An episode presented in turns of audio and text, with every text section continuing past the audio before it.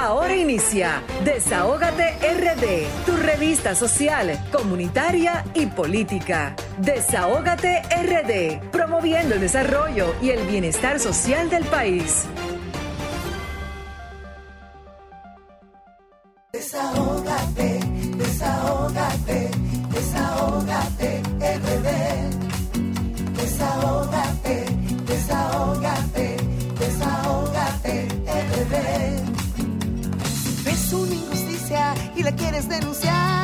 Desahógate RD, te queremos escuchar. Si de la justicia te sientes desamparado, desahógate RD, será tu mejor aliado.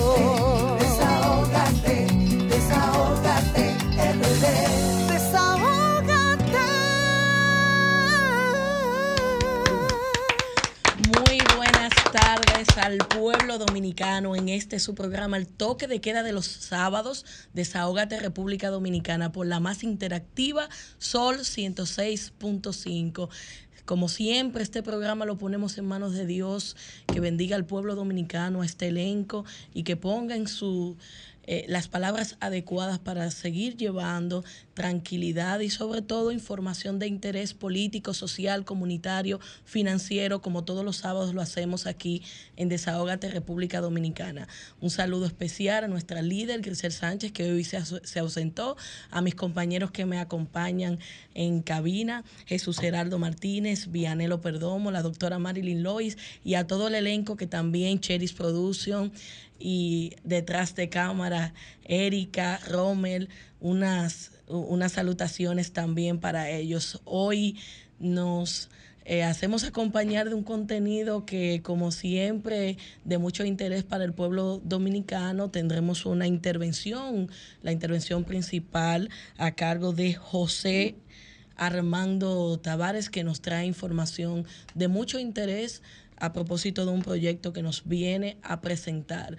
Tu consultorio financiero, el más esperado de los sábados, junto al segmento Desahógate en contra del maltrato animal y eh, tendremos la oportunidad de hablar con nuestra gente para que se desahogue, nos presente las inquietudes que tiene, tanto en el ámbito financiero como en otros temas de interés que estaríamos abordando en el día de hoy, los comentarios esperados de nuestro querido Vianelo Perdomo, que siempre la gente le da seguimiento y todo un contenido de interés para estar estas dos horas junto a ustedes en Desahógate República Dominicana.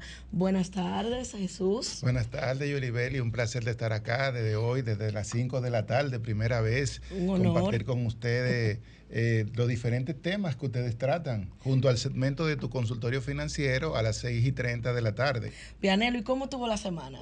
muy buena, muy, muy alta, en alta políticamente hablando. Ya por lo menos los tres principales partidos políticos del país están con la mayoría de sus candidatos a cargos congresuales y municipales escogidos. Yo quiero que ahorita usted Eh, me hable un poquito de eso, que estuvo muy Tenemos, movido. tenemos muchos comentarios, buenos comentarios sobre el particular. Marilyn, buenas tardes. Aquí, como siempre, guau, guau, miau, miau. ahorita a quejarme, voy a quejarme ahorita de mi situación. Se va a desahogar. Me voy a desahogar, así mismo. Yo quiero saber si tenemos a Cheris Production con el desahogate de la diáspora desde Europa. Muy buenas tardes, Cheris. Tenemos a Cheris Production. Sí, él está hablando. Buenas tardes. Cheris, activar el audio, por favor. Active el audio, Cheris, para que lo podamos escuchar. No se oye. No tiene retorno. Bueno, mientras, mientras hacemos... Sí, con- aquí estamos, Ahí estamos. Buenas tardes, Cheris. Buenas tardes, Vianelo. Buenas tardes, Yuverdi. Buenas tardes para todos. Buenas tardes, Marilyn. Buenas tardes a toda mi gente que están por allá en este desahogo, Desahógate RD con Desahógate Europa a través de nuestra plataforma La Voz de la Diáspora. Sherry, Sherry, vamos a hablar un poquito de España, porque España tiene que escoger ya a un nuevo presidente de gobierno y eso como que está medio frío por allá. ¿Qué es lo que está pasando? Sí, hay un tranque en el presidente de, go- de gobierno porque recuerden que Cataluña, Cataluña quiere su independencia. Yo lo ahora- apoyo, ¿Eh? yo lo apoyo. Así tú, vas a vivir, así, tú vas a A vivir en- Cataluña. así tú vivirás en otro país, no en España. Mira, uno de los traumas que yo tuve cuando vine a la Repu- de la República Dominicana fue llegar 17 años a Cataluña. Yo pienso que vengo para España, Europa, España, hablar español. Y cuando vengo me encuentro con esa lengua que no era ni español, ni inglés, ni francés, ninguna de las lenguas que yo no conocía, ni lo hubiese escuchado nunca. Fue un trauma para mí, para mi hijo también, que llevó conmigo. Aparte de que, eh, tú sabes, como hablamos de los haitianos, o los haitianos dicen que a veces uno le trata mal como dominicano por una razón u otra, por los trabajos, pero cuando tú llegas de estos países acá, ojalá y no traten como ustedes allí tratan a los haitianos. Por lo menos te le dan trabajo. Aquí no hay ni siquiera eso, lo que es trabajo. Pedro Sánchez lo tiene muy difícil ahora porque el PP está acusándolo prácticamente de traidor cuando se quiere eh, negociar con el partido que gobierna ahora mismo a Cataluña. Pero esas negociaciones posiblemente se, van a, se vayan a dar, ya están haciéndose todos los amarres para que él forme gobierno, porque el PP con Fijo no pudo formar gobierno. Y ahora le toca a Pedro Sánchez. Y es eh, la verdad que para los dominicanos que nos, nos escuchan, ojalá y que podamos seguir con este presidente, porque ha sido el presidente, igual que el PSOE, ha sido el gobierno que le ha puesto la vida más fácil a los extranjeros, porque lo demás se le han puesto muy difícil. Cuando yo llegué aquí no se podía tener eh, trabajo, aún teniendo la tarjeta de residencia un año para trabajar y había que hacerle un contrato, cosa que fue muy difícil. Y Zapatero eh, resolvió ese, ese problema de la tarjeta para los extranjeros. Pero parece, pare- parece que nos vamos a quedar con Pedro Sánchez. Parece que se está amarrando algo Eh, ahí. hay posibilidades, un 90%, a menos que no haya, eh, porque claro, Cataluña quiere su independencia y no puede ser. En otro orden, también el embajador de la República Dominicana acá, del Reino de España, Juan Bolívar Díaz, eh, celebraron la Semana de la Hispanidad, para no llamarle de otra manera. La Semana de la Hispanidad, la cual estuvo la vicepresidenta de la República y también así el embajador de Suiza, Pablo Valentín. Estuvo acá también una comisión donde habían también chef famoso, un chef dominicano como es Omar Martín, eh, quien presentó el mangú, la elaboración del mangú dominicano. Eh, también se hizo ese debut en conjunto con la chef española eh, Pepa Núñez, que estuvo también preguntando que cómo era el mangú, cómo se elaboraba y todo en la cocina, eh, muy familiarmente. Ahora, yo le voy a preguntar a ustedes si algún significado tiene que esa foto que uno se hace con los presidentes o, cu- o cuáles tienen más, eh, más ma- eh, está- es más valiosa, si cuando se muere o cuando están vivos, esos presidentes, esos vicepresidentes, porque lo único que nos deja cuando viene la vicepresidenta aquí, eh, la máxima alegría es la foto después de los empleos, de nada de eso, nada de eso se habla. De los compañeros de trabajo, trabajan y trabajan y lo único que se habla. Eh, de ahí en adelante, esa foto con el presidente, la foto con la vice, la foto con esos cancilleres, con toda esta gente, eso es lo único que nos dejan a la diáspora. Somos muy importantes, nos dan muchos agradecimientos. En una ocasión yo le dije al presidente de la República que nos llenara un saco de, de agradecimiento a ver si nosotros podíamos comprarnos cada uno que sea un solar en la República Dominicana. Pero no, no, dan- no, dan- no nos dan nada por los agradecimientos. Eh, aquí eh, tuvimos en esta semana el conocimiento del decreto 479-23 que fue eh, al servicio del exterior. Allí tuvimos el Poder Ejecutivo, le dio la, el privilegio a César Enrique Gómez como cónsul general de Sevilla. Eh, así se hace el cambio con la hermana de la vicepresidenta. y también se eh, tomó, va a tomar ya por fin el consulado de Hamburgo el señor Carlos Alberto Núñez, presidente del partido del PRM aquí en Madrid. Y también dimos, dieron a conocer cómo fue en San Martín, en San Martín, que estará eh, el señor, wow, mm, se me fue, se me fue el nombre de, del cónsul general de San Martín, que también eh, se dio a conocer ese decreto.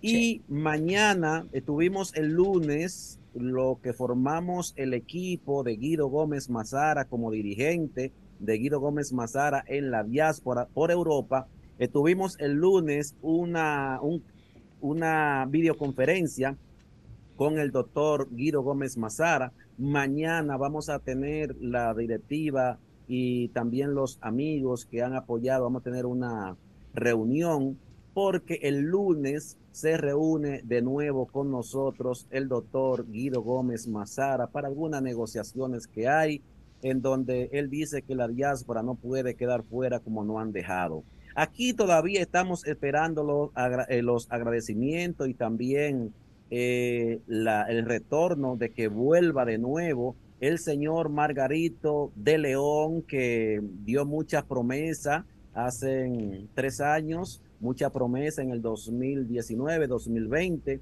Eh, ya él consiguió lo suyo y más nunca ha vuelto a pasar por acá eh, a besar vieja y a dar abrazos y a tomarse fotos con los demás dirigentes. Aquí estamos esperándole los dirigentes de, de Europa a ver si vuelven de nuevo y nos dicen que los próximos cuatro años es cuando nos toca a la diáspora, porque en estos cuatro años pasados van tres años y no ha visto nada de nada para la diáspora en el exterior. Cosa que, sí. Cheris, ya estamos eh, eh, concluyendo este espacio, sin embargo, nos queda un mes y pico para llegar a la Navidad. Este año hay fiesta de Navidad. Cheris trae la fiesta a República Dominicana. Este año no vamos a poder viajar a la República Dominicana porque la gente de aquí de Europa han estado también pidiendo el evento. Lo tenemos el día 22 en una discoteca de acá del grupo New York, de aquí, de esta ciudad. Ahí estará celebrándose. Eh, tenemos un proyecto para llevarlo el mismo evento para febrero a la República Dominicana. Estamos cuadrando eso con los patrocinadores y a ver si esto cuaja, porque en diciembre es muy difícil con los grandes, llevar y colocar grandes artistas, eh, cuando usted sabe que se hacen intercambio y otro tipo de negociaciones con los artistas. En diciembre hasta los que tocan una lata tienen fiesta. Exactamente. Muchísimas gracias, Cheris Producción de Latina 809 por este espacio. Desahógate con la diáspora. De inmediato nos vamos a ir a una pausa y al retorno volvemos con el segmento Desahógate en contra del maltrato animal. Desahógate, desahógate, desahógate, bebé. Desahógate, desahógate, desahógate, una y la quieres denunciar, desahógate RD, te queremos escuchar. Si de la justicia te sientes desamparado. Muchísimas gracias por mantener la sintonía en Desahógate República Dominicana y de inmediato pasamos con el segmento de la doctora Marini Lois, Desahógate en contra del maltrato animal. Bueno, yo creo que yo me voy a no en contra de, los animalitos, no, en contra de lo que a mí me hicieron. ¿Qué pasó? Allá en la Procuraduría. ¿Otra vez? Sí, porque como yo le comenté días atrás. Pero espérese, doctora, usted está bonita. Mire lo linda que usted sale ahí en esa cámara. rosadita. doctora. Eso es. No pelee, doctora. Eso es el camarógrafo porque me tiene así. No pelee, que usted está No, es que, es que estoy, la verdad, compañeros, yo estoy muy indignada. O ¿Qué sea, le no es fácil. Cuéntenos, desahógese. Yo tengo unos gastos muy fuertes con mi madre y con los animalitos. Son 140 animalitos que tengo, perritos. Y mi mamá la tengo en un lugar donde fijo son 55 mil más todos los medicamentos de por vida, en lo que le quede. Y son 96 años que tiene. Entonces, ella tiene medicamento y tiene pamper ya también. Eh, esta situación me tiene a mí bastante mal porque, como ya lo he comentado en otras ocasiones, la Procuraduría, cuando yo entro, entro porque me nombra Domínguez Brito. A raíz de una reunión que tuvimos con él, varios animalistas y qué sé yo, él ni sabía que la ley ya estaba aprobada, ya tenía más de seis meses aprobada. Y bueno, él, él me nombra, perfecto. Desde que empecé allá, eh, porque a mucha lucha se había puesto 200 mil pesos para gastos, pero nunca se cumplían mensualmente los 200 mil pesos. Y yo, como manejaba la cuenta de mi madre, eh, digo de mi madre porque ya mi padre falleció en 2010 y mis hermanas también, una en 2013 y la otra en 2016. Entonces, quien le quedó a mi mamá soy yo. Y, y yo, pues, cogía y manejaba, como manejaba el dinero de, de mi madre y lo que yo tenía ahorrado, pues yo de ahí hacía, compraba todas las cosas, pero allá me fallaban a cada rato con el pago. Cuando Jean Alain lo nombran procurador, ya había una deuda que tenían conmigo de un millón y pico de pesos. Eh, yo pedí reunión y tuve reunión con Jean Alain y le expliqué, y, pero ya también él me paga el millón y pico que ya estaba depositado hace tiempo en la Procuraduría. Pero en ese tiempo acumulo otra vez deuda, porque los animales comen todos los días, ¿entiendes? Y no solamente era perro y gato, eh, mucho caballo y mucha vaca y había que comprar camiones de hierba. ¿Entiendes? O sea que ya yo tenía acumulado, iba acumulando ya casi dos millones de pesos. Entonces él me pagó el millón y pico que estaba ya depositado hace tiempo, todo con comprobante fiscal, eh, factura. Sí, factura. Y entonces, cuando yo bueno y me reúno con él y le digo que eso él lo encontró, pero que ya hay otra suma. Entonces él, antes de que lo, lo cancelaran de allá, pues me hicieron ir allá, yo fui administrativo y a contabilidad y firmé factura por factura. O sea, cada factura que había estado depositada, yo tuve que firmarla, cada factura, cada factura. Y adelante decía, ojo, hacer el cheque por orden del procurador. Yo chequeé y efectivamente ya eran dos millones cuatrocientos y pico, ahí están. Eh, y bueno, yo firmo, perfecto. Pero lamentablemente en ese tiempo vino el cambio, lo cancelan y entra la procuradora. Doctora, ¿y usted se ha reunido con la magistrada Miriam? Eso iba a decir ahora mismo. En tres ocasiones yo pedí cita con la procuradora, en tres ocasiones. Siempre estaba en lista, siempre estaba en lista, siempre estaba en lista. Nunca me la dio.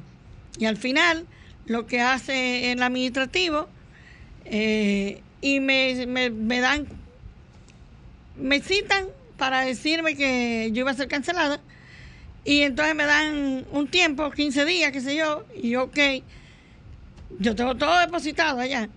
Y ahí me vuelve otra vez, me dan otros 30 días, hasta que al final en agosto, ya ahí me cancelan de hace dos años. El asunto no es que me cancelen, eso es lo de menos. De la forma deshonesta es lo que yo no acepto.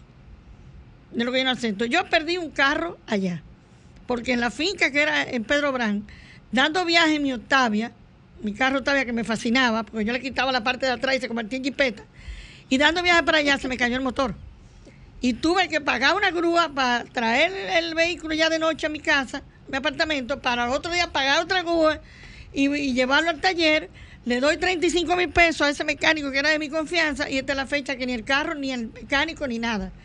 Porque a él lo agarraron preso, no sé qué, qué rayo hizo, pero ya mi carro tenía más de dos años en taller y siempre que la, no aparecía la pieza, que esto con lo otro, o sea, pierdo ese carro. Tengo esos dos millones y pico abajo. Cuando me cancelan de esta manera, yo no acepto el pago de las prestaciones laborales de manera deshonesta, no. Si usted escribe en Google el nombre de la doctora Marilyn Loy, le van a salir 800 mil cosas mías, porque yo tengo más de 30 años en esto. Mi vida son los animales. Son los, a mí todo el que me conoce, me conoce por los animalitos. ¿Entiendes? Entonces, no es verdad que yo voy a aceptar una manera deshonesta. Yo he tenido toda la paciencia del mundo, pero yo tengo un compromiso muy grande con mi madre. Y yo tranquilamente pagaba todo lo de mi mamá con su dinero de ella, que lo manejaba yo. Pero ya, ya yo creo, doctora, que después de esta explicación que usted ha hecho cronológica y el llamado que ahora usted le va a hacer a la procuradora doctora Miriam Germán, aproveche los micrófonos. Ella va a escuchar y yo creo que ella la va a llamar para resolver Recuerda que los otros días le dije, porque a mí se me ofrecieron muchísimos abogados en aquella época, cuando me pasó, inclusive Castillo Pantaleón, y el que me lleva el caso, que era magistrado también, eh, había sido magistrado. Y se, se puso una apelación en el Tribunal Supremo Administrativo y el Contencioso. Y después de ya de año y pico, casi dos años, yo voy y busco la sentencia y resulta que a favor de la Procuraduría. Con todo, yo deposité, señores, porque es que yo tengo cantidad. Estos son los, de cómo era todas las cuentas, con todas las facturas y todo, de lo que se me debía ya. Y todas las imágenes de los operativos. Yo tengo aquí imágenes de todos los periódicos que me hacían entrevistas constantemente en el Mirador, en todas por los animalitos. Doctora, Ay, pero una pregunta. ¿Los 150 animalitos son de la Procuraduría? 140. 140, son de la Procuraduría. 42 me llevé una noche que me entero que lo estaban dejando morir de hambre y arranco para allá con quien me ayuda a mí allá en la... en la- Y, entonces, atenderlo. conforme a la ley de protección de los animales, es la Procuraduría que debe mantener esos animales. No, realmente la ley establece, tanto salud pública como ayuntamiento son los que están obligados a tener refugio, a hacer albergue en cada municipio. Dos años da la ley. Ya la ley tiene 11 años y no se ha hecho el primero. Entonces, quien hizo eso es Domínguez Brito, porque él es amante de los animales, y creó la unidad, de en ese entonces unidad de protección animal, y ya Alán la convirtió en departamento de protección animal. Incluso puso una oficina cerca de la presidencia. La que Ahora la cerraron. cerraron. Sí. Ya está cerrado, ¿te entiendes? Pero la gente como quiera me sigue llamando aunque yo no esté allá. Es decir, que ahora mismo los animales a nivel, a nivel de la Procuraduría no tienen protección. A nivel de la Procuraduría no, No hay más. Yo me trasladaba como representante del Ministerio Público, yo me trasladaba a cada fiscalía a Al menos que conocer los sea una casos. noticia que de las redes sociales, porque aquí las cosas hay que poner en las redes sociales No, para llamar. realmente lo cerraron. Eso hace algo Es decir, que los animales no tienen protección porque eh, es a la No Procuraduría se le ha dado que le- se le da la cumplimiento a la facultad. ley en ese sentido. Los animalistas, los animalistas somos los que vivimos peleando por ellos. Y aquí hay muchas fundaciones buenas, serias, responsables, que viven yendo ahora a la fiscalía y allá le dicen que no, que Que hay un cuento. Eh, ajá, ¿te entiendes? Entonces no, es obligación. En cada fiscalía del sector donde ocurre el hecho, debe de conocerse el caso. Yo estoy segura, doctora, que le van a prestar atención después de ese, esta nueva vez que usted se desahoga con el tema a la Procuraduría General de la República prestar atención a esta situación y honrar el compromiso de pago pendiente Por eso, a compañera. la doctora Marilyn Yo no estoy pidiendo que me regalen un dinero, yo estoy pidiendo que me paguen todo lo que, que está con factura. que le reembolsen lo que usted Todo que, gastó. y que está firmado, factura por factura, yo la firmé, con la fecha de ese día y todo. Eso está allá, ¿entiendes? Hace más de dos años, por Dios. Yo tengo un compromiso muy fuerte con mi madre. Pero déjese ayudar de los propios abogados, doña eh, doctora. Yo para sé- que la ayuden, porque si hay una situación así, son más de dos millones, nosotros Dos entendemos. millones y pico, más las prestaciones laborales, más que en ocho años y un mes nunca me dieron vacaciones ni tampoco me la pagaron. Y yo hacía operativo hasta de madrugada. Porque son varias cosas que usted Hasta está de exigiendo. madrugada. La doctora está exigiendo el pago de sus prestaciones laborales y está exigiendo el pago de la factura con la que ellos han mantenido esos animalitos que eran parte de la Procuraduría General de la República. Y las prestaciones laborales, yo no las acepté aquella vez porque de manera deshonesta no. De manera deshonesta no. Usted escribe mi nombre en Google y usted va a ver todo lo que le sale de mí. ¿Entiende?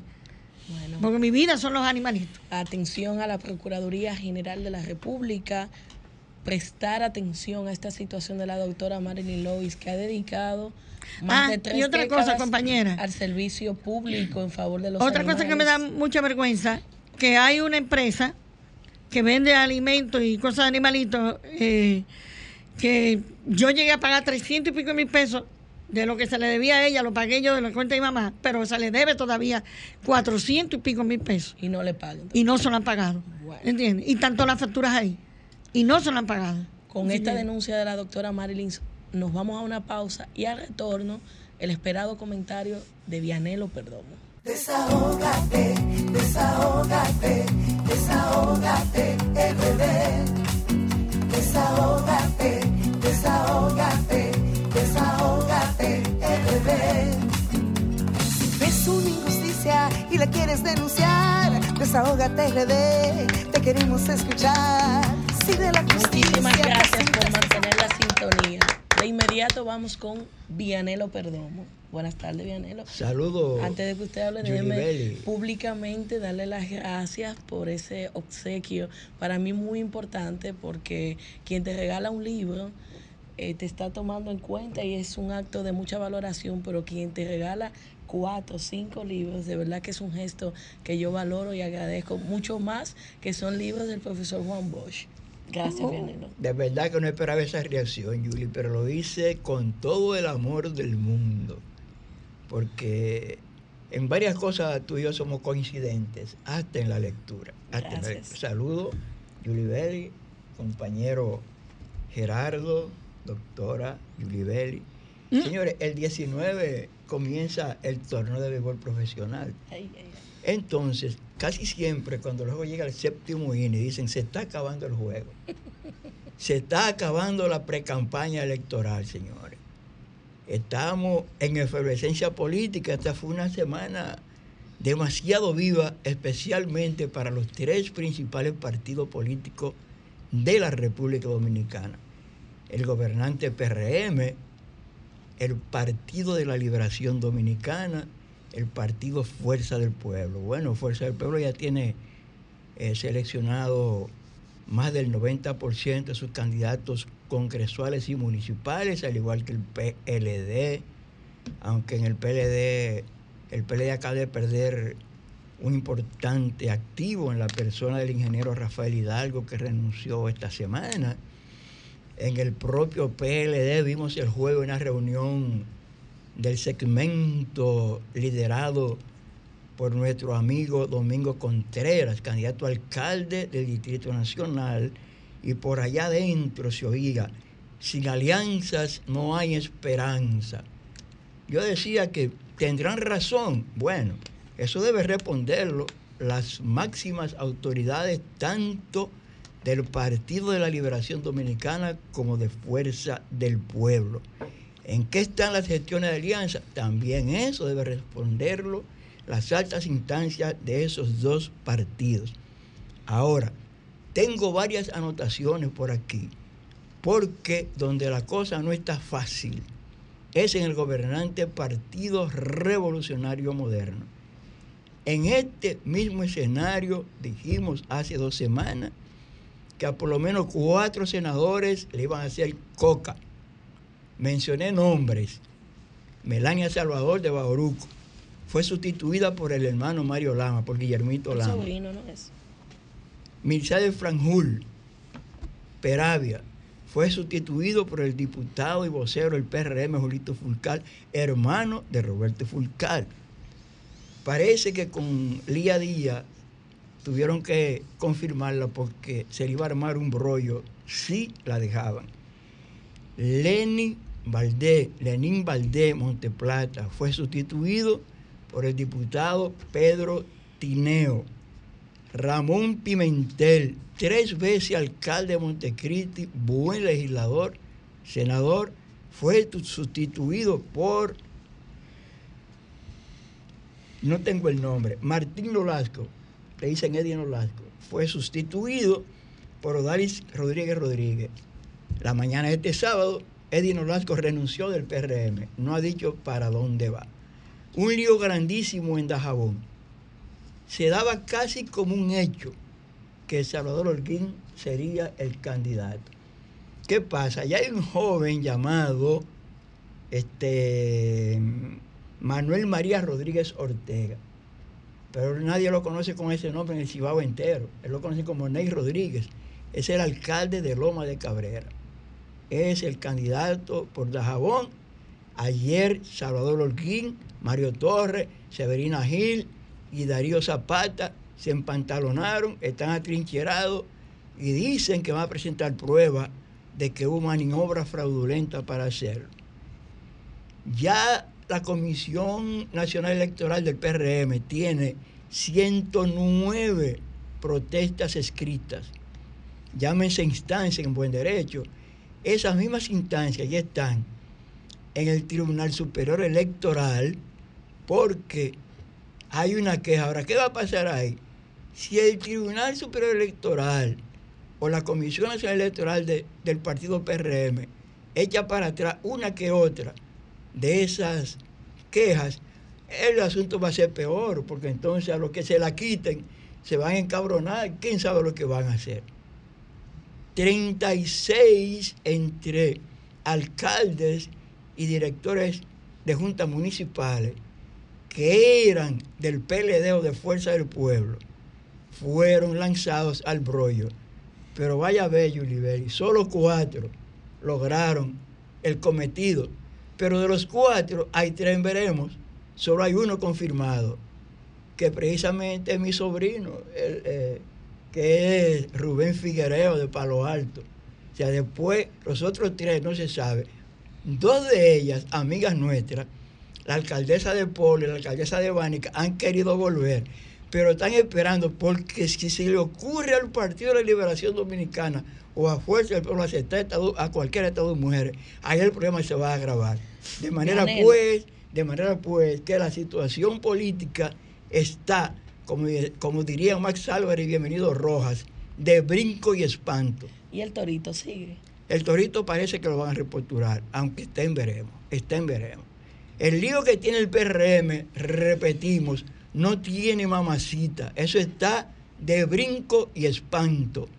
Ay, ay, ay, ay, ay. Vamos a abrir los teléfonos para hablar con nuestra gente, nuestra audiencia. Recordamos que los números de cabina son 809-540-165. También desde el interior del país, 1-809-200-1065. Y ahí mismo van entrando las llamaditas. Desahógate. Buenas tardes. Buenas tardes, ¿cómo estás? Dionisio. Dionisio, ¿cómo está la cosa por allá? ¿Todo bien, Dianelo? Dímelo, Dionisio. Yo to- te estoy oyendo. Yo soy una persona que soy claro, yo no soy del PRM. Claro que Pero no. el PRM ha tomado una medida. Está haciendo una limpieza generalizada de esa inmensa cantidad de tránsfugas que, que, que que han querido adherir al, al PRM buscando candidatura. Qué bueno que le pase eso, qué limpieza.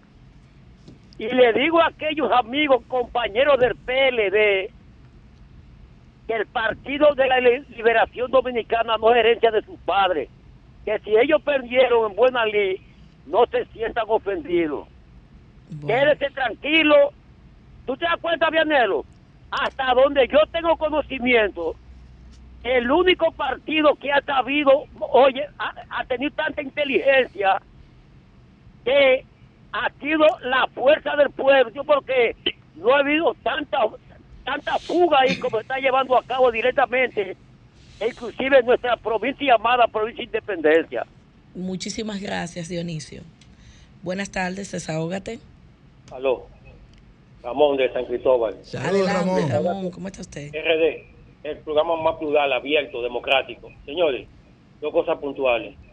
Aquí en San Cristóbal no se sabe, hay un pataleo, entonces eso le da una mala imagen. Es decir, que esta gente, yo lo que pienso que si eso entre ellos, entonces en las elecciones del, 20 del 2024, cuando viene a ver, hacen un lío en las elecciones generales. Y otra cosa, rápidamente, a la familia de la víctima de la tragedia del 14 de agosto aquí en San Cristóbal, que le lleguen su respectiva ayuda o donaciones que hizo Sur Futuro y varios bancos, que le llegue, por favor, gracias. Gracias, ese tema está olvidado. Buenas tardes, desahógate. Hello, buenas tardes. Buenas tardes. Enrique de la Romana. Saludos, Enrique. Hoy no me voy a desahogar con Wendy porque ella es mi amiga y la quiero mucho. Sí, no, de verdad. Porque yo siempre he sido defensor de las mujeres. Así que yo no puedo atacar mujer. ¿Cómo está la romana, Enrique? La romana está muy buena. Es un pueblo tranquilo de hombres y mujeres trabajadores. Es un pueblo bueno. Y también tengo para decirle a esos compañeros, si va a una competencia, es a ganar o a perder. Porque si usted pierde, usted tiene que aceptar la derrota. Con dignidad. Pero claro que sí. Seguir trabajando. Porque Feliz Sánchez ha ido a competencia porque ha perdido. Así Marilady Hernández siempre Gracias. Se le cayó la llamada de. Enrique. Buenas tardes, desahógate. Mi desahogo es nada más y nada menos para los municipios del municipio Santo Domingo Oeste.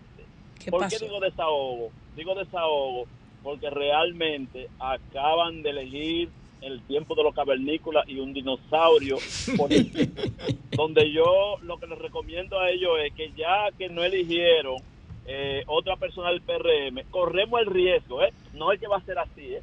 corremos el riesgo de que la misma persona vuelva a dirigir el municipio, aunque eso no va a ser así. Yo le recomiendo a los municipios del municipio Santo Domingo Este que voten por Aquilino Serratazón como alcalde, para que tengamos algo diferente y una persona que no va a relajar con el presupuesto del ayuntamiento. Muchísimas gracias por su desahogo. Aquilino, ¿por qué partido es que va bien? Aquilino Serrata es el candidato de Fuerza del Pueblo. De, oh, ok, ya yo sé quién es, un, un blanquito. Son. ¿verdad? Un blanquito, muy bien. Señores, eh, de verdad que la política está encendida. Bueno, la política está buena, la política está muy buena. Allá está Erika como un tráfico, haciendo señas. Erika, vamos, vamos, a to- vamos a una pausa y después que retornemos seguimos tomando llamaditas. Desahógate, desahógate, desahógate, RD. Desahógate, desahógate, desahógate, RD. Y la quieres denunciar, desahógate RD, te queremos escuchar. Si de la justicia te sientes desamparado, desahógate RD, será tu mejor aliado.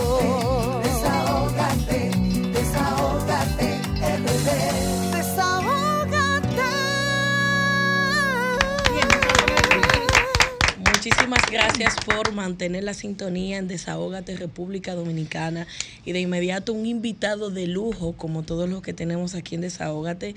Hoy contamos con esta entrevista central con el ingeniero José Armando Tavares, quien es experto en educación tecnológica, transformación digital e innovación.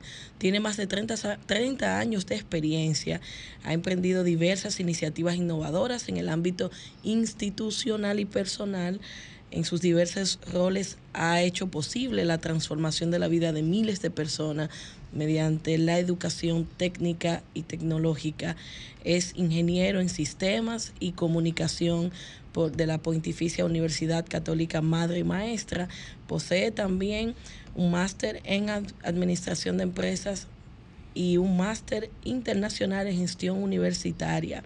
Ha realizado muchísimos otros estudios complementarios en el ámbito superior a nivel nacional e internacional y actualmente es consultor de transformación digital en varias organizaciones y es el director de Talenting. También es presidente y fundador de la organización sin fines de lucro Libertad Digital. Si sigo hablando del contenido y de la experiencia de José, de verdad, nos van a dar las 7 de la noche y no vamos a poder tener la oportunidad de escuchar de su propia voz a José Armando Tavares. De verdad, un honor tenerlo aquí en este espacio. Desahógate. Buenas tardes. Buenas tardes, muchísimas gracias por el honor de, de brindarme este espacio para compartir con ustedes y bueno, pues conversar de esas cosas que Dios me ha dado eh, eh, la misión, ¿verdad?, de contribuir al desarrollo de la República Dominicana, de mi querido país y de también de su gente, especialmente los jóvenes. A Es través de una la enciclopedia que tenemos aquí. no, bueno, eh, un discípulo suyo al servicio de ustedes para pasar un buen momento y sobre todo hablar de libertad digital y hablar de, bueno, ahora estoy como también como socio director de Medio Digital. Usted habla de libertad digital para que la gente entienda el concepto. ¿Qué comprenden? Sí, eh, eh, Libertad Digital es una iniciativa social sin fines de lucro mm, que lo que busca es construir una verdadera nación digital. Nosotros creemos desde esta organización, yo la presido, la fundé, pero también un equipo de hombres y mujeres, también de mucha juventud que cree también en la misión. Uno lo que eh, cree fundamentalmente que la tecnología es un- eh, una herramienta poderosa para desarrollar plenamente a las personas, para darle la oportunidad de alcanzar el máximo de su potencial. Yo he tenido el privilegio, por ventura de Dios, de verlo eso hecho realidad desde los 19 años, no hace poco tiempo. Los otros días. Eh, provoqué sonrisas en ustedes, ¿verdad? Y, eh, Una pausa. Una, una risa de incredulidad. Efectivamente, ya hace muchos años, eh, cuando yo tenía 19 años, yo empecé siendo profesor de cómputos, mi primer trabajo oficial, con salario, en el Colegio Calazán, donde yo me gradué. Y a partir de ahí, aunque he ocupado posiciones directivas en departamentos tecnológicos. Yo fui rector eh, del Instituto Tecnológico de las Américas, ITLA, entre el 2004, en el 2006 me tocó hacer la institución de educación superior, por eso algunos amigos me llaman rector fundador, desde 2004 hasta el 2020. Y bueno, pues también después de ahí fui a la Pucamaima, mi alma mater, a dirigir el TEP. Y, y bueno, ahora ocupo, eh, ahora soy socio director de BDO Digital, de ahí es que vivo, de ahí que pongo eh, pan sobre mi mesa pero mi vocación, la que yo siento que Dios me dio, es transformar la vida de las personas a través de la tecnología. Entonces, libertad digital es la concretización, la continuación, la oportunidad de emprender algo social, sin fines de lucro, ciertamente, porque ese es el espíritu, para ayudar a que a través de tres pilares fundamentales tenemos. Un primer pilar es el pilar de los derechos digitales. Nosotros defendemos eh, y, apoyamos e impulsamos el que en República Dominicana todos los dominicanos y dominicanas puedan desarrollar plenamente sus derechos digitales, que son derechos de última generación, como acceso universal a Internet, eh, garantizarle a las personas que sus datos están protegidos a propósito de aquello de lo que pasó en migración. Segundo punto importante es el desarrollo del emprendimiento de base tecnológica. ¿Cómo podemos ayudar a que los dominicanos puedan emprender? Eh, eh, con base tecnológica, a través de la innovación, creando soluciones tecnológicas que puedan satisfacer problemas nacionales, pero también internacionales.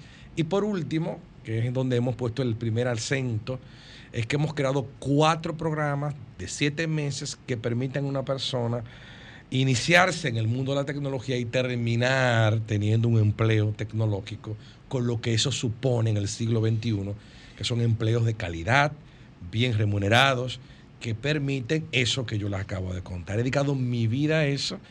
Es verdad que soy socio y director de Veo Digital, estoy, mm, que es una firma de, que provee soluciones tecnológicas y consultoría, parte de BDO y este emprendimiento Libertad Digital que me trae aquí y me hace tener el honor de sentarme con ustedes en esta tarde preciosa y calurosa también, aunque hay que frito, gracias a Dios. José, yo tengo varias preguntas para ti. Eh, la primera vamos a empezar con la educación digital. Tú ves que a nivel de banco se habla de la educación financiera, hay proyectos de los bancos de transformación digital, pero falta también mucha educación digital, donde conforme a la edad de la población, mucha gente no, aunque tenga todo el mundo un celular, no todo el mundo maneja el celular ni, ni todas las características y bondades que te permite un celular.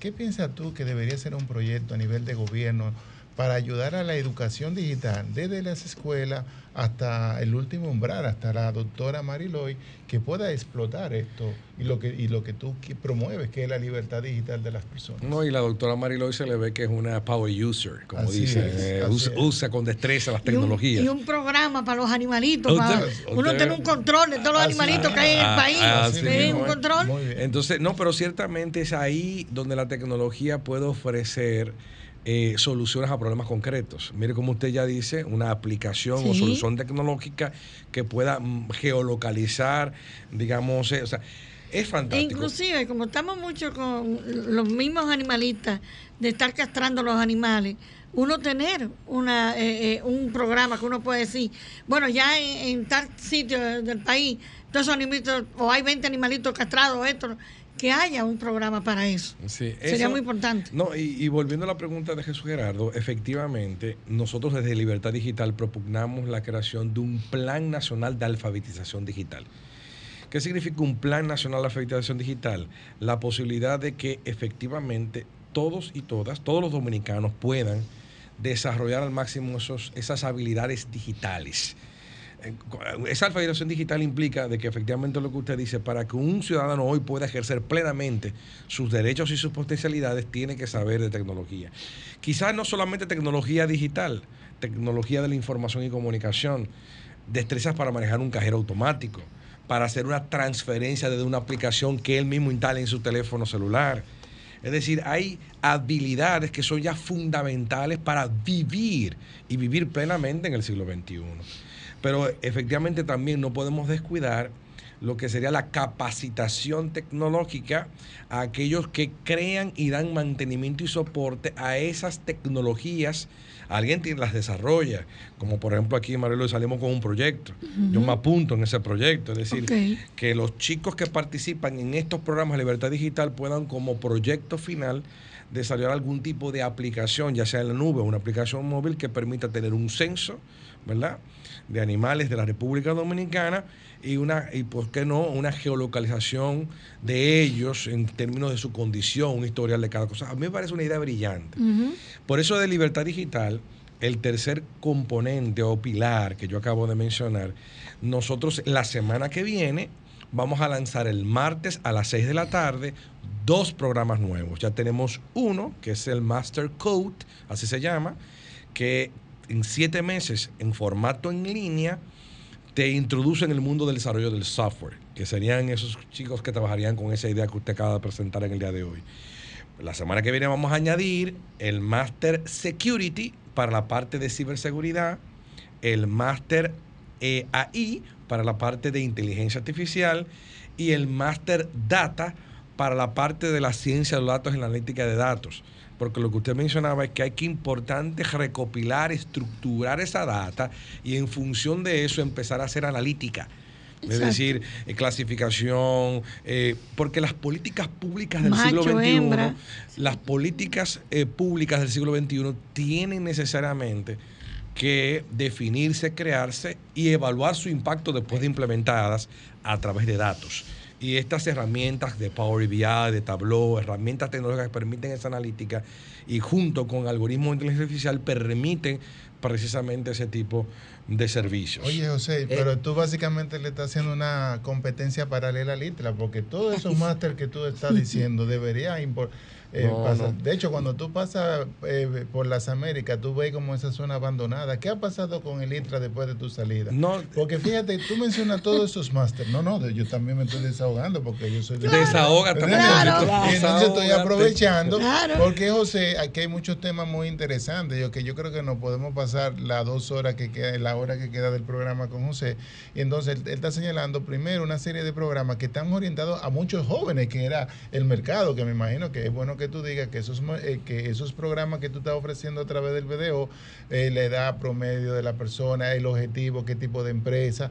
Y me gustaría eh, eh, que tú le digas al público eso y también nos dé tu opinión de qué ha pasado con el ITLA, eh, los jóvenes que salieron, si ha tenido algún seguimiento, porque el ITLA era muy importante, sobre todo en esta transformación digital a nivel del país que están teniendo todas las empresas. Es decir, ¿qué está pasando con esas cosechas? ¿Esa cosecha se ha perdido como el 911 o esa cosecha eh, se sigue cosechando personas a nivel de tecnología? Yo creo algo, antes que, que el ingeniero responda. Adelante.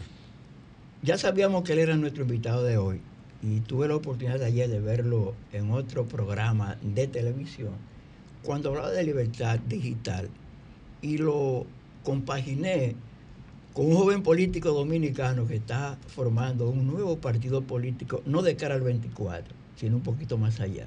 Y ese joven decía que ya hemos pasado por dos generaciones y que su interés es que trabajemos en próximas dos generaciones. Una generación para que tengamos un país verde y una cuarta generación para que tengamos un país completamente organizado digitalmente.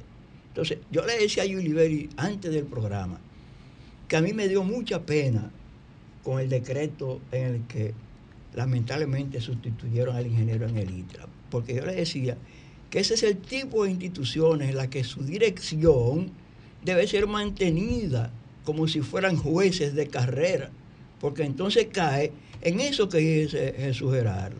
Yo soy de la circunscripción 3 de la provincia de Santo Domingo, ahí está el ITRA, y es muy penoso lo que uno ve por ahí, realmente. Bueno, yo en primer lugar... Hablemos primero de los programas, la edad y eh, hacia dónde está dirigido y qué tipo de empresa es y luego nos responde a mí a Dianel. No, es fantástico. Yo primero agradecer, ¿verdad?, las palabras de consideración hacia mi persona. Efectivamente las siento, las agradezco, las, las acojo y las valoro muchísimo. Y efectivamente, como decía al principio, eh, eh, yo no, esto, esto es algo vocacional. Es decir, yo siento verdaderamente que Dios me ha llamado a servir a la patria a través de, lo- de los dones que me ha dado. Libertad Digital es fruto de eso. De hecho, yo empiezo en el 2021, en marzo, en Gualey. Estaba inquieto ahí, estaba dirigiendo, era director general del TEP de Pucamaima. Estaba yo muy bien, en el sentido de que la Pucamaima es un espacio, es mi alma mater, muy cómodo, pero había una sensibilidad dentro de mí que no la puedo sobre todo porque es maravilloso, eso que dice Jesús Gerardo. No hay cosa para mí, para mí, todo es vocacional en la vida, así como nos apasionan los animales, su cuidado, protegerlos. Cada quien tiene su vocación, mi vocación específica. Yo digo que no hay cosa más maravillosa, como me pasa prácticamente casi todas las semanas. Encontrarme con un egresado del ITLA, un profesional de ellos, que me ven en un restaurante, yo me estaba tomando un café ahí en el Enriquillo, y entro y cuando me mira, mi querido rector, me abraza, me dice, eh, usted no se acuerda de mí, pero usted me dijo tal cosa que me ha servido para toda la vida. Yo estoy en Alemania, estoy unos meses, un mes aquí, me está yendo muy bien. Yo recuerdo también una vez de los primeros, cuando tuvimos los primeros egresados, que era un tecnólogo egresado del área de redes. Yo tuve también el privilegio de crear esas carreras, desde su ideación, su conceptualización, sometimiento al ministerio. Me acompañaron un montón de líderes técnicos, todos, igual que yo. Yo soy una persona de perfil técnico. Un amigo mío, abogado, me dice, tú eres un tecnócrata, es decir, experto en mi tema y lo pongo al servicio eh, del país. Y recuerdo que ese fue muy bonito. Pues Yo puedo hacer cientos de anécdotas. Él entra al restaurante, se llamaba Néstor o se llama, y hace muchos años que no lo veo, pero entró, entró, yo estaba en, a mí me gusta comer mucha fritura, o sea, yo estaba en un sitio que no se puede promover por aquí. Me gusta mi fritico, entonces él entró, me vio, entró, me dijo, mire, mi querido eh, eh, rector, ellos a veces me dicen también ingeniero, ¿verdad? Como ingeniero de sistemas de computación que soy, y me dice, mire, usted ve esa, porque había como un ventanal, me dice, ¿usted ve esa jepetica que está ahí? Esa jepetica es mía. Gracias, de verdad. Entonces, ¿cómo uno ve que de Gualey, Capotillo, Boca Chica, el kilómetro 13, donde yo fui implementando las pruebas piloto de, de estos programas en su momento, y fui ajustando, fui perfeccionándolo, eh, como uno es testigo de que aquí hay mucha juventud talentosa y deseosa de tener un mejor futuro. Entonces estos programas vienen a complementar los programas que ya existen en la República Dominicana. No son programas de capacitación normal. Primero son totalmente en línea. Segundo son de educación continua, son formación profesional. Y no es solamente capacitación, porque es un programa de siete meses. Hay una primera parte en la que yo hago un challenge o desafío que gusta mucho a los jóvenes. Yo les ayudo a tener, mediante un mentor, dos certificaciones y les paso una prueba internacional que mide pensamiento crítico, etcétera, para validar a esos chicos que, por cierto, no pagan un chele. ¿ok? Entonces, luego que pasa eh, ese primer mes de sedazo, empiezan un programa de tres meses, totalmente en línea. Ahí tienen una beca de un 95%. ¿ok? Excelente. Y después que pasan ese bootcamp en línea totalmente, porque los bootcamp es un formato de capacitación que no existe en la República Dominicana, o no existía hasta que lo creamos el año pasado. Era algo que ya yo veía envisionando del año 2018. Y bueno, pues después que pasan ese bootcamp en esas áreas, ciberseguridad, inteligencia artificial, data, esas carreras, efectivamente tuve el honor de crearlas en, los últimos años de mi gestión. Yo fui el que creó el Centro de Excelencia en Ciencia de los Datos en Inteligencia Artificial y también me tocó crear el Centro de Excelencia en Software y también me, tocó crear el Centro de Excelencia en... Recuerdo que el primer diplomado de Ciencia de los Datos se me escribieron muy poquitos. Y ahora, efecti- porque había, había solamente un banco con un puesto era llamado gerencia, gerencia de datos. Pero como poco a poco la tecnología ha ido evolucionando y ahora no hay un banco que no tenga una posición de, con, con un equipo de más de una persona eh, trabajando en esos temas. Después que pasan esos tres meses, entonces hacen lo que se llama una experiencia real de trabajo. Y mediante un proyecto, de hecho yo el jueves en la noche me reuní con el equipo último de pasantes, pero no me gusta llamarle pasantes porque es una es un proyecto real que tienen que construir, repasando el proyecto que están elaborando y ya conectando algunos con empleos que ya le hemos conseguido para que puedan, pues efectivamente eso, cumplir sus sueños mediante un empleo tecnológico y algunos también como freelancer o emprendedores. Entonces, estos programas, primero yo, yo piloteé esto en Gualey. Gualey, ¿por qué? Son anécdotas miles, nos podemos pasar, ¿verdad?, hasta las 10 de la noche aquí hablando, 12 de la noche, porque las dos primeras mujeres egresadas de una carrera de educación superior, tecnólogo en software, salieron de Gualey, del IPOPSA, del Instituto bien. Politécnico Santa, Ana de Gualey. Santa Ana. En Virginia y Laura. Que a Virginia por lo menos la encontré, a Laura le he perdido el rastro hace como un año y pico. Eh, Me conecto con una empresa sin saber quién esa empresa eso me pasa también. En, en estos días, por ejemplo, tuve una entrevista con un director de tecnología de un hotel muy importante del país y le preguntan, ¿y por qué usted se interesó en nosotros? Ah, es porque José Armando no se acuerda de mí, pero él fue mi rector. Y nosotros lo queremos mucho. Qué Eso bien. rodó en los grupos de WhatsApp. Entonces, en ese sentido, Libertad Digital vino a complementar, a sumarse esfuerzos con instituciones que están haciendo una gran labor, eh, de tal manera que sumándonos todos como sociedad, podemos, eh, que sería, realmente yo creo en eso, República Dominicana, que es una de las cosas, por ejemplo, que mis amigos políticos, yo converso con ellos, la visión de un líder nacional, el que Dios elija, tiene que ser una visión de proyecto país, proyecto nacional. Efectivamente hay que resolver problemas puntuales, pero problemas puntuales enmarcados a una visión. Es verdad que existe la Estrategia Nacional de Desarrollo 2030, pero ¿cuál es el acento? ¿Hacia dónde vamos como país? Somos buenos en turismo, somos buenos en industria, pero somos buenos sobre todo en gente, en personas. Mira, los dominicanos nos distinguimos donde quiera que vamos, damos un excelente servicio, manejamos muy bien el idioma inglés, eh, estamos en el mismo uso horario de Estados Unidos, del principal consumidor de servicios tecnológicos del planeta, es la tecnología. La tecnología debe ser una de las industrias que aporte más al Producto Interno Bruto de República Dominicana. Y yo creo en eso, yo creo que todo proyecto de nación, eh, todo proyecto de, República Dominicana en su presente y futuro tiene que estar, digamos que, atravesado, ¿verdad? Como un eje transversal por el elemento tecnológico. José Armando, hace unos minutos nos hablaste del lanzamiento del Master Security e Inteligencia Artificial. ¿Quiénes eh, son los invitados, los interesados en ir, Eh, cómo excelente. hacerlo, cómo, cómo tener acceso a esta gran oportunidad para conocer este mundo digital al que usted no, no se ha adentrado? y con, con tu pregunta, Giovanni, eh, yo, yo aclaro que le pusimos el nombre eh, mercadológico, ¿verdad? Como que nos pareció simpático ponerle Master Code al primero, que probamos. eh, hemos ya formado 2.300 personas, hemos impactado. De ellos se han capacitado 1.700 más o menos, se hecho los, iniciado los cursos. Hemos certificado más de 400 personas. Ese es el impacto que tenemos. Entonces, el, el concepto máster, eh, eh, ya expliqué el programa, ¿verdad? El máster es realmente que cuando, cuando lo pusimos, buscándole un nombre al programa, después que lo piloteamos en Gualey y Capotillo y fue funcionando y ganando tracción, creciendo y dando éxito, nos, nos pareció que máster viene de maestría en términos de experto, de duro. ¿Sabes que lo- lo- los jóvenes tienen una jerga muy particular, ¿verdad? Master Chef también, ¿verdad?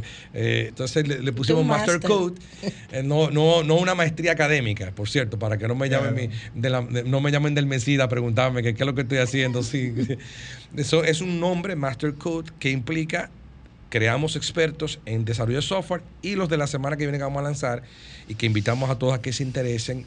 Son becas, es gratuito la primera fase, luego la segunda fase con una beca de un 95%.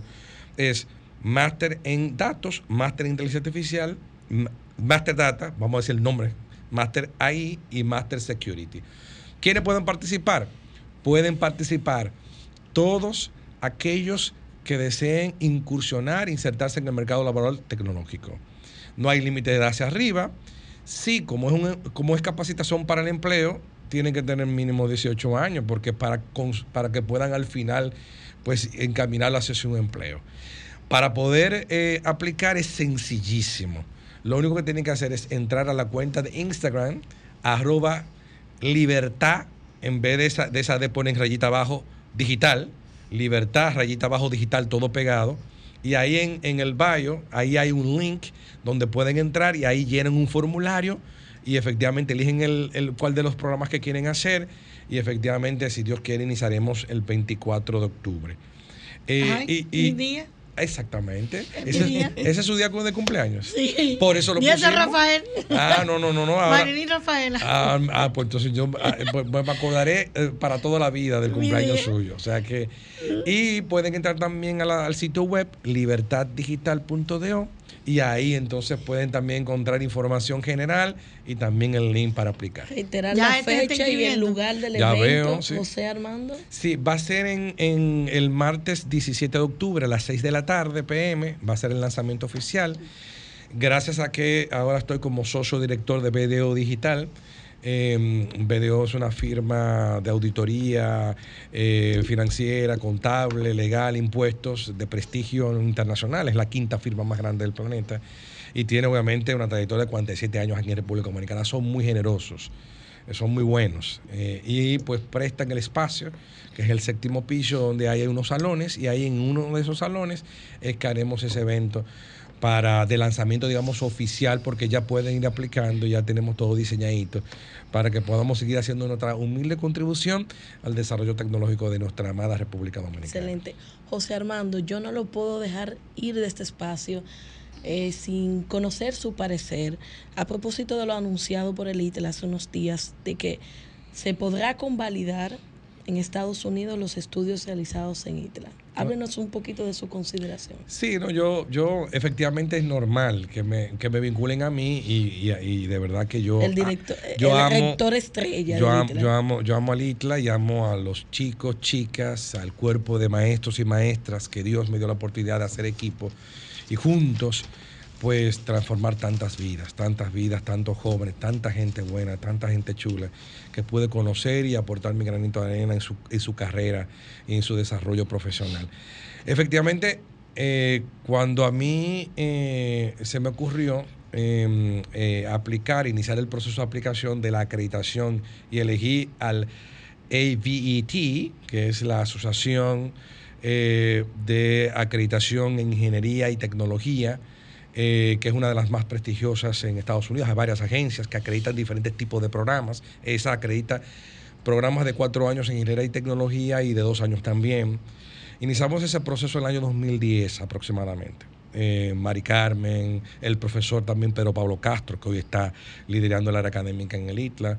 Eh, pues yo mismo también fui a hacer, al hacer los entrenamientos oficiales, identificamos las universidades eh, eh, que nos acompañarán como asesoría, hicimos talleres y charlas con los profesores, recuerdo las discusiones, eh, los desafíos que eso implicaba y empezamos el proceso de autoevaluación inicial. Es un proceso preciosísimo en la acreditación.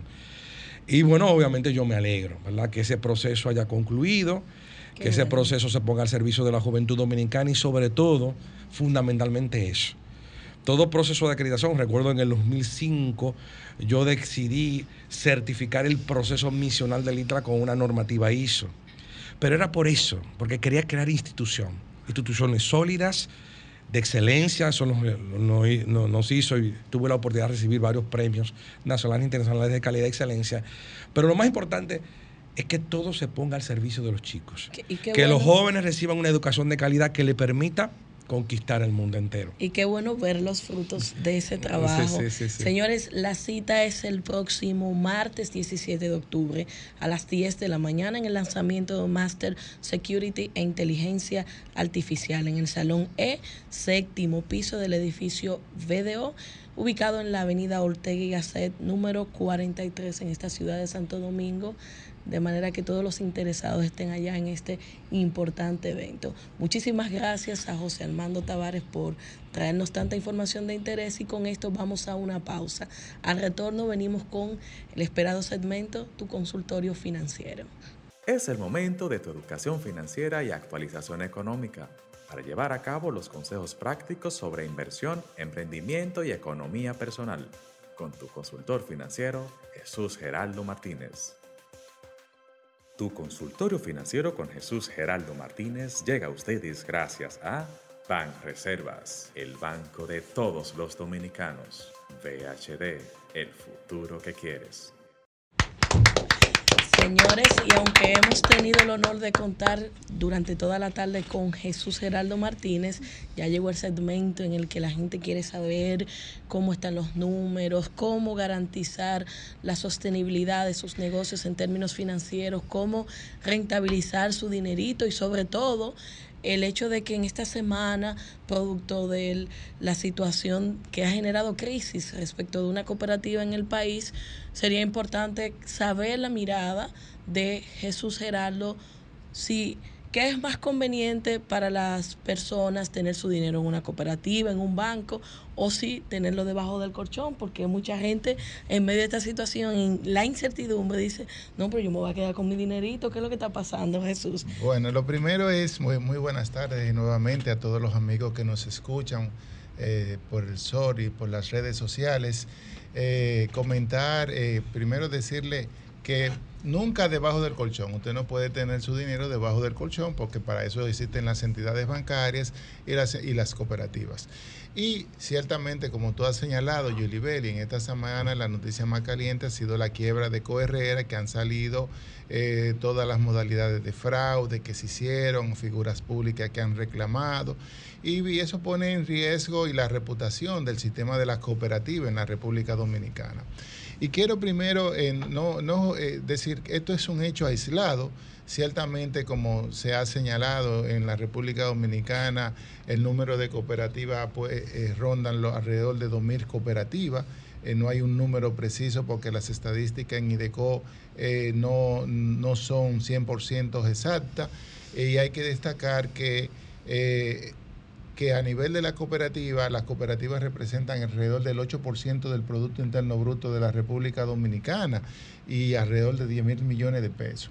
Y hay muchas personas que tienen su dinero de cooperativa.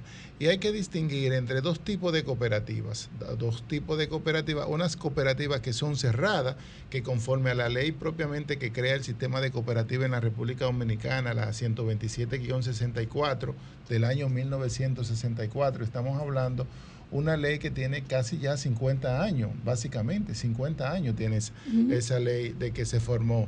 Eh, y hay tipos de cooperativas, cooperativas agropecuarias, cooperativas de producción y trabajo, cooperativas de vivienda, cooperativas de salud, cooperativas juveniles. Y hay unas cooperativas que se llaman las cooperativas de ahorros y créditos, que son cooperativas abiertas, donde la gente, eh, y que y hacen lo mismo que un banco pero con una legislación de los años 50, una legislación que no se ha adaptado a los nuevos tiempos a nivel de tener gobierno corporativo, transparencia financiera, eh, evaluaciones de los diferentes riesgos, porque si hace lo mismo que un banco y los bancos están sometidos a un régimen estricto de una supervisión de la, por parte de la Superintendencia de Banco y una regulación de la Junta Monetaria y con un marco actualizado en base a los estándares internacionales, entonces la cooperativa de ahorros y créditos abiertas porque las cooperativas que son cerradas, donde yo no puedo entrar, donde usted no puede entrar, Mariloy, entonces esas cooperativas tienen un fin y un fin común. ¿Y qué está sucediendo con estas cooperativas abiertas? Que muchas personas, eh, eh, es muy fácil ponerse una cooperativa en la República Dominicana, con 15 personas que nos juntemos nos ponemos una cooperativa hacemos una asamblea, pedimos, eh, hacemos unos estatutos y pedimos, y pedimos una incorporación, un decreto a través de la presidencia de la República y ya podemos captar recursos como cooperativa de ahorros y créditos. ¿Qué ventaja tiene invertir en una cooperativa de ahorro y crédito para una persona? Es que tú no pagas, no te retienen el 10%, como le hacen a los que tienen su dinero en los bancos, que retienen el 10% de los intereses que le pagan. Bien, tú no pagas esto. Las cooperativas no pagan impuestos, están exentas de todo tipo de impuestos porque son entidades, entre comillas, sin fines de lucro pero no estas cooperativas de ahorros y crédito. Y se ha hablado mucho del sistema de las cooperativas hace mucho tiempo, del sistema de la cooperativa, porque el Fondo Monetario del 2004 viene diciéndole a la República Dominicana hay que fortalecer el marco regulatorio y de supervisión de las cooperativas, eh, sobre todo de ahorros y créditos, que son las que están interactuando con la gente y captando recursos.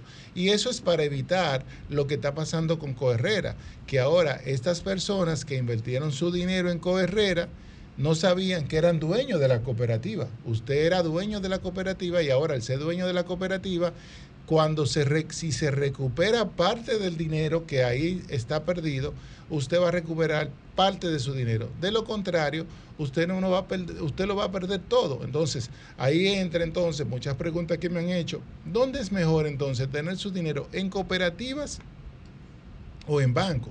Yo de yo no puedo decir, yo no le puedo decir, mira, si tú tienes una cooperativa cerrada y tú estás ahorrando, bueno, esas cooperativas están cumpliendo un fin para el desarrollo de, eh, de la República Dominicana, porque las cooperativas crean empleo. Pero ahora, si tú estás invirtiendo tu dinero en una cooperativa de ahorros y crédito abierta al público, tú tienes que saber que tú estás tomando riesgos que en el sector bancario tú no lo tomas. Como por ejemplo, si quiebra una cooperativa de ahorro y crédito, tú lo perdiste todo. En el sector bancario, la ley monetaria y financiera, hay un seguro de depósito y tú puedes recuperar hasta 1.850.000 pesos.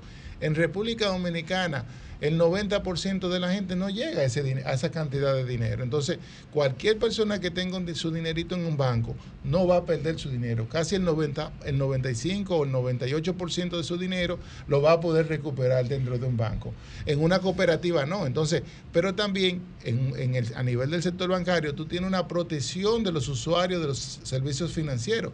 En la cooperativa tú no tienes la protección del derecho al consumidor de los, eh, de los usuarios de los, activos, de, los, de los servicios financieros.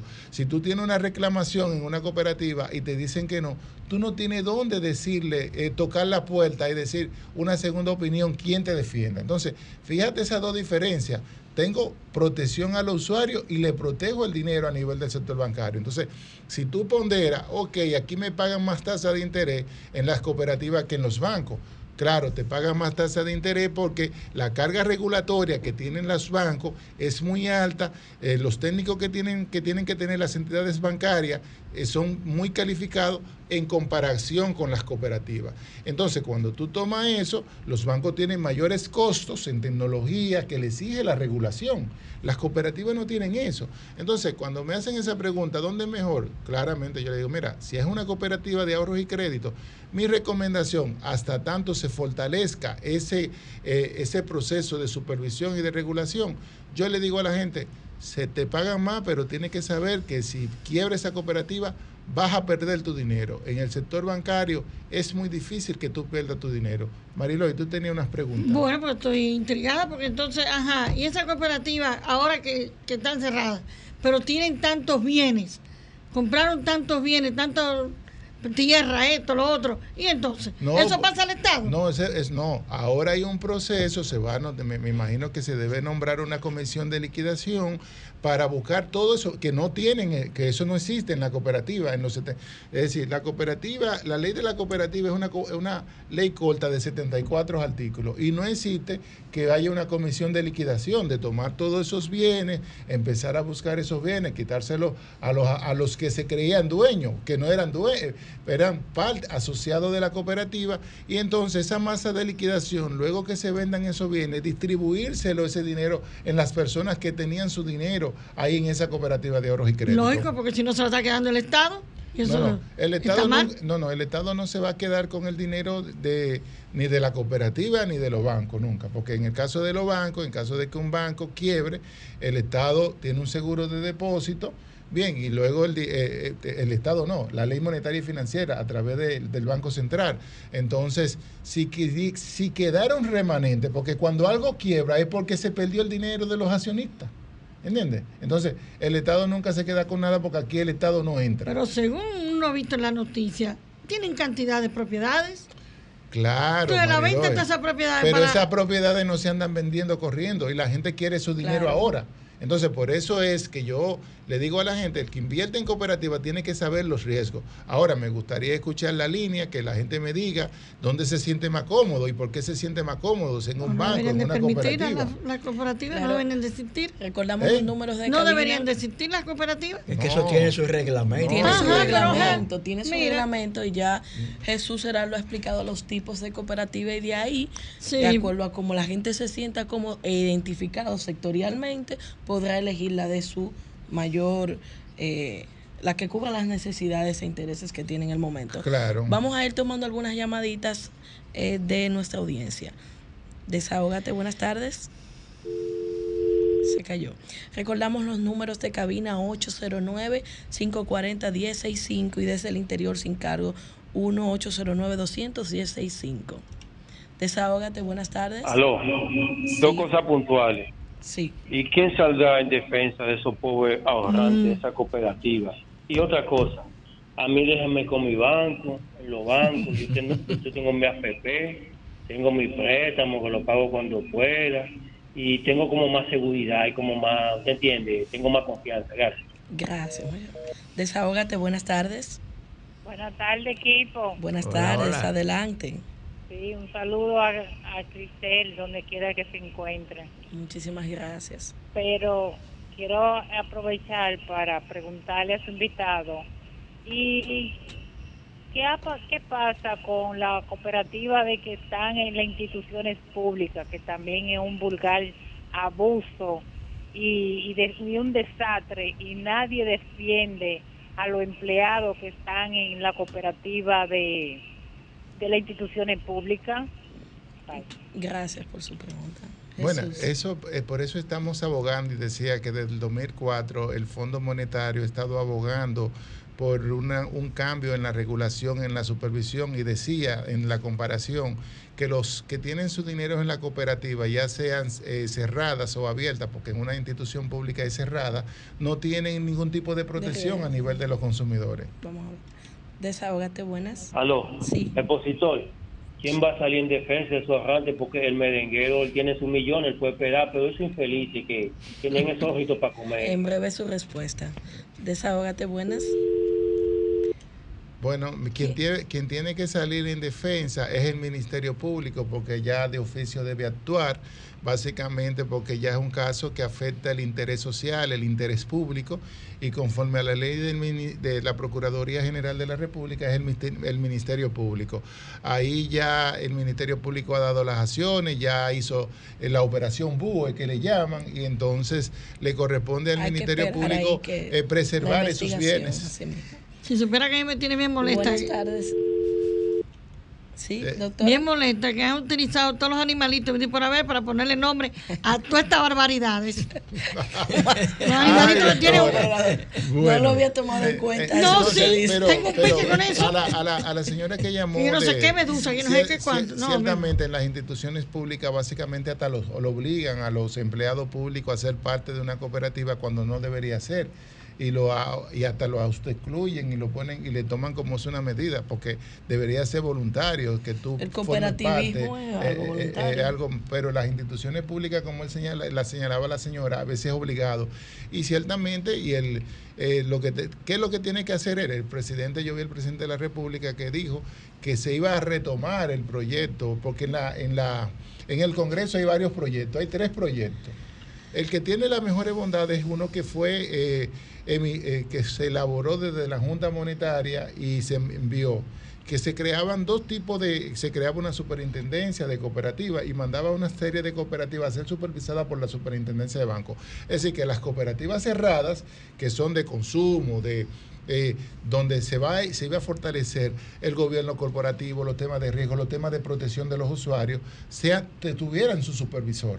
Vamos, tenemos una pregunta. Es- sí, pero continúa ahí que me Eh, interesa mucho. eh, entonces, Que fueran y supervisadas y reguladas. Y, y sub- Pero, irreguladas. pero Y tiene que reintroducirse Jesús. Entonces, esos proyectos todos perimieron De hecho, tres. yo vi también Sí. hace dos semanas o tres semanas un diputado introduciendo siete proyectos de cooperativas Sí, que sí. eso le iban a cargar, pero no ninguno responden a las necesidades. Es decir, óyeme, tenemos que eh, ponernos en la realidad de la República Dominicana. Vamos a tomar algunas llamadas. Desahógate, buenas.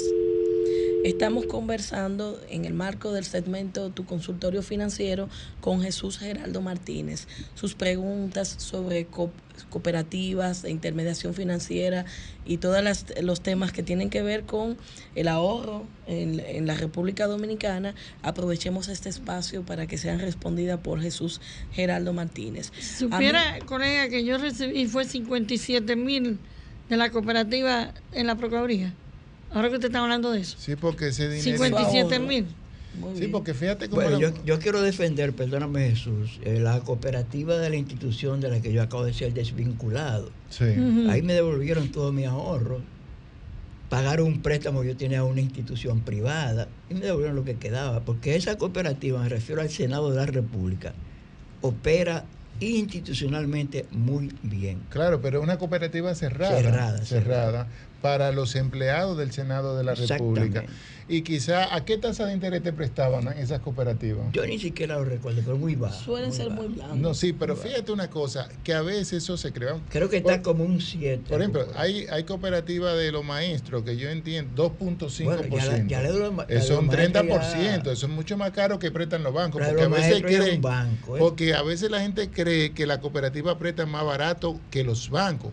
Puede ser en las cooperativas, en algunas cooperativas, pero no necesariamente todas las cooperativas prestan más barato que los bancos. Y por eso yo siempre llamo a, una gente, a, la gente, antes de tú tomar un préstamo en una cooperativa, donde tampoco tienen ningún tipo de protección, porque si ese contrato de préstamo tiene cláusulas abusivas, tú estás literalmente en dominicano, como se dice, fuñido. Pero si en el lado de los bancos tú tienes un departamento de prousuario que revisa esas cláusulas abusivas y no permiten que se le apliquen a los a los que a las personas que tomen préstamo. Entonces, la gente tiene que entender esto que cuando ciertamente tú puedes ganar más dinero en una cooperativa por tus ahorros, pero tú no tienes ningún tipo de garantía, tú no tienes ningún tipo de derecho, tú no tienes derechos relativos. No, y ese acuerdo eh, entra en el marco de que los acuerdos entre partes tienen fuerza de ley. tienen fuerza no hay un de ley. órgano regulador. Entonces, como la cooperativa, entonces si vamos al IDECO, el IDECO no tiene ni los recursos humanos, ni tiene el presupuesto para supervisar las cantidades de cooperativas que hay en la República Dominicana.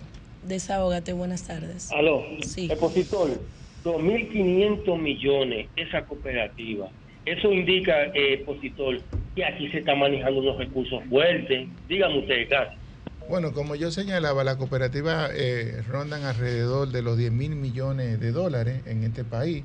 Estamos hablando que si uno, eso son 10 mil millones de dólares, si uno eh, compara el tamaño de, la de esa cooperativa eh, y lo lleva a dólares, eh, estamos hablando que no es 50 millones de, dólares, no, es un- no, no, no tiene un impacto grande dentro del sistema cooperativismo, pero el sistema de cooperativa en la República Dominicana hay que saber que ya maneja más de 500 mil millones de pesos dominicanos. Para que, para que ese, esa persona que ha llamado y, nuestro, y el público que nos escucha sepa la cantidad de dinero que maneja el sistema de cooperativa en la República Dominicana.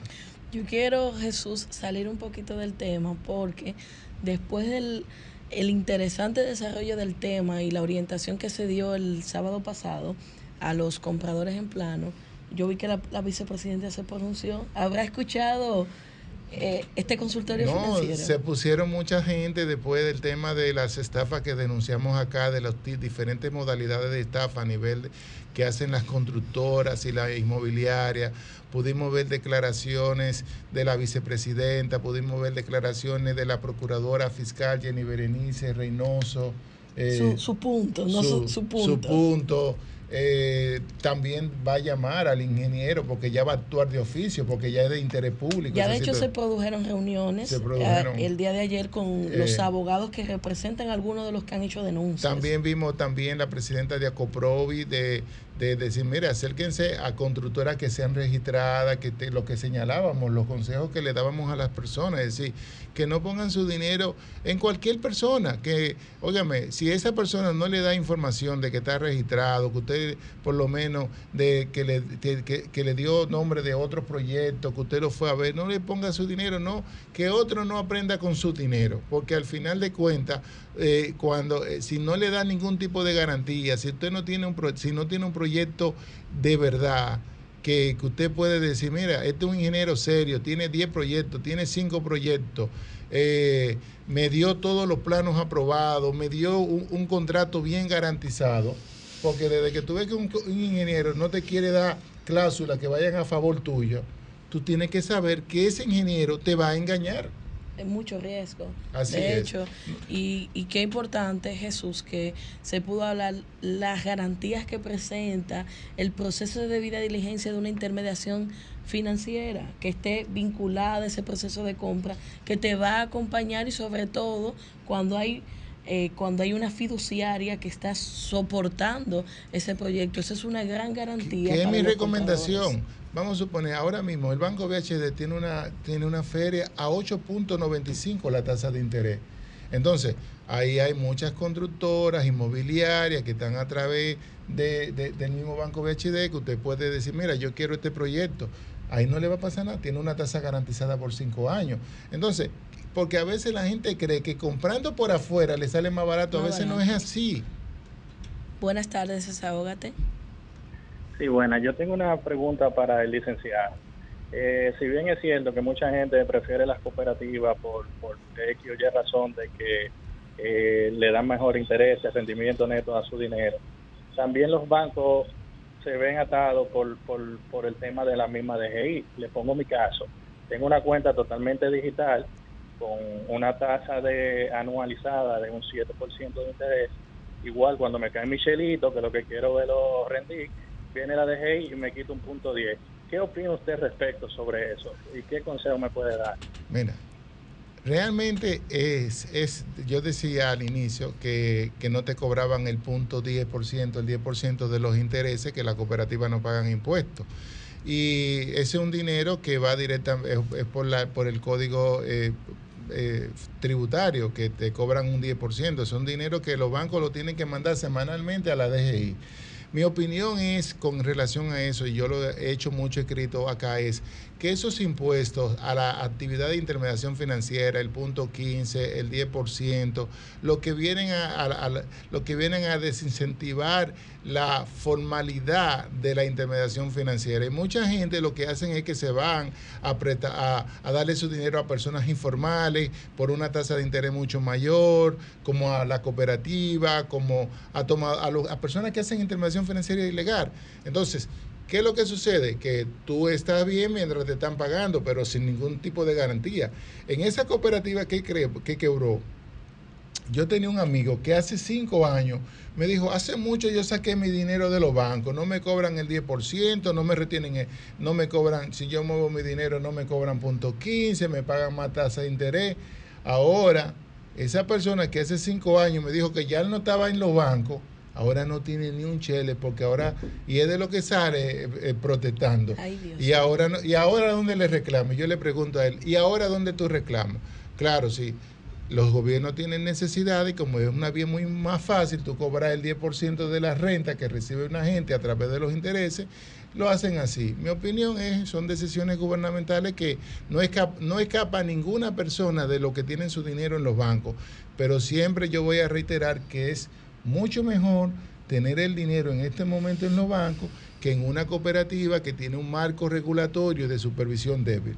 Sin dudas, Jesús, que estas situaciones evidencian muchas debilidades en el cooperativismo en la República Dominicana y en su experiencia a mí me gustaría saber algunas tres y hasta cinco eh, propuestas que tiene Jesús con su expertise técnico de que el Estado Dominicano puede tomar en cuenta para mejorar eh, porque la gente sigue teniendo la confianza, aun cuando hay situaciones y es una oportunidad incluso de tener su dinero. ¿Qué opciones en términos de propuesta plantea Jesús Gerardo para mejorar el cooperativismo en la República Dominicana? Mira, no, no que plantea Jesús Geraldo Martínez, eh, ya hay muchas propuestas que hay varias propuestas que están en el Congreso de la República. Eh, lo que debería hacer el Estado Dominicano y sobre todo el Congreso de la República retomar el proyecto de la Junta que la Junta Monetaria envió en el año 2018. Ese es un proyecto que tiene mucha bondad, ese es un proyecto que busca la protección de los de las personas, de los asociados de las cooperativas donde si quiebra una cooperativa, bueno, van a tener derecho. Si, si, si, te, si te aumentan la tasa de interés desmesuradamente en tu préstamo, tú vas a tener derecho. Se va a fortalecer el gobierno corporativo. Aquí lo, eh, aquí las, aquí lo que dirigen la cooperativa se creen que son los dueños de la cooperativa. No, eso es de todos los asociados. Eh, ese proyecto que está en el Congreso crea un sistema de supervisión robusto, de evaluación de riesgos robusto. Entonces, lo que tienen que hacer es que los congresistas de la República y sobre todo muchos de ellos que tienen cooperativas o que dentro de sus comunidades dirigen cooperativas o son parte de una cooperativa, entender la necesidad de adecuar ese marco del año 1964, de hace 50 años, a las nuevas realidades, porque hoy fue Coherrera, mañana puede ser otra y pasado puede ser otra. Y eso entonces cuando eso llegue eso se puede crear una crisis de confianza. Y esa crisis de confianza puede llevarse muchas cooperativas y luego muchas comunidades y luego afectar la economía general. Y eso es y hay algunos congresistas que tienen miopía con relación a eso. Entonces tenemos que ponernos una lentilla o unos lentes para empezar a ver ese problema que nos puede venir en dos o tres años a la República Dominicana. No solo la miopía, Jesús, es que también hay congresistas que tienen intereses, hay profesionales de, diferentes deportes que están metidos ahí, hay profesionales de muchas áreas que están ahí, y la lucha de intereses en República Dominicana lamentablemente afecta a quienes a los más pequeños, a los más vulnerables. Sí, pero esa lucha de intereses, y es el que, y así es el llamado de atención que hacemos, puede en dos o tres años afectar a todos los dominicanos, porque eh, fíjense cómo es la cadena, es es un tema de contagio, se contagian las cooperativas, hay un sistema, eh, un problema de reputación y luego de confianza y luego de las comunidades. Y si las comunidades tienen problemas, no le van a poder pagar a los bancos. Entonces eso puede afectar todo el sistema, toda la economía en general y comunidades grandes en este país.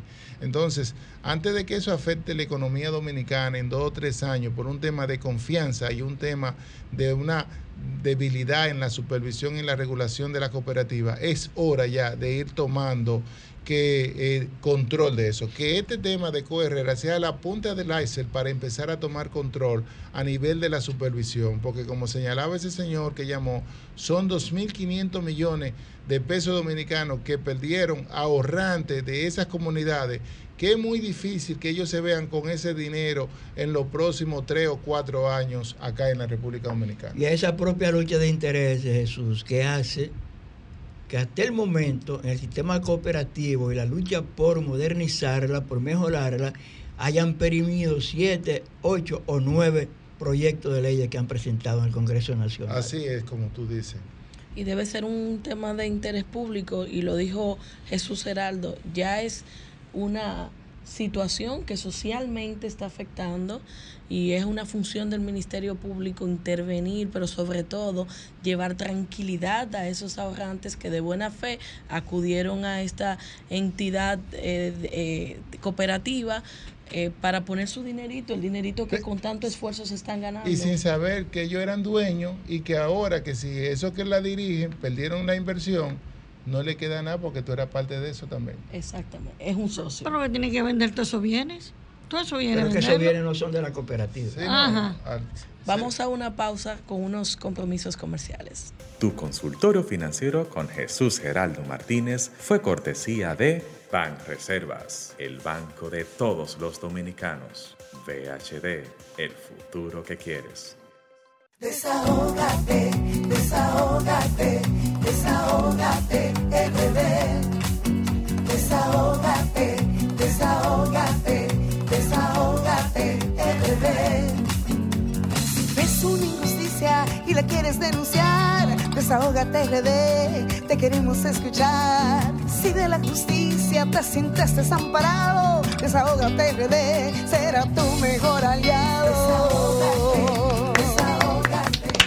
Señores, muchísimas gracias por acompañarnos y sobre todo Jesús Geraldo por este consultorio financiero.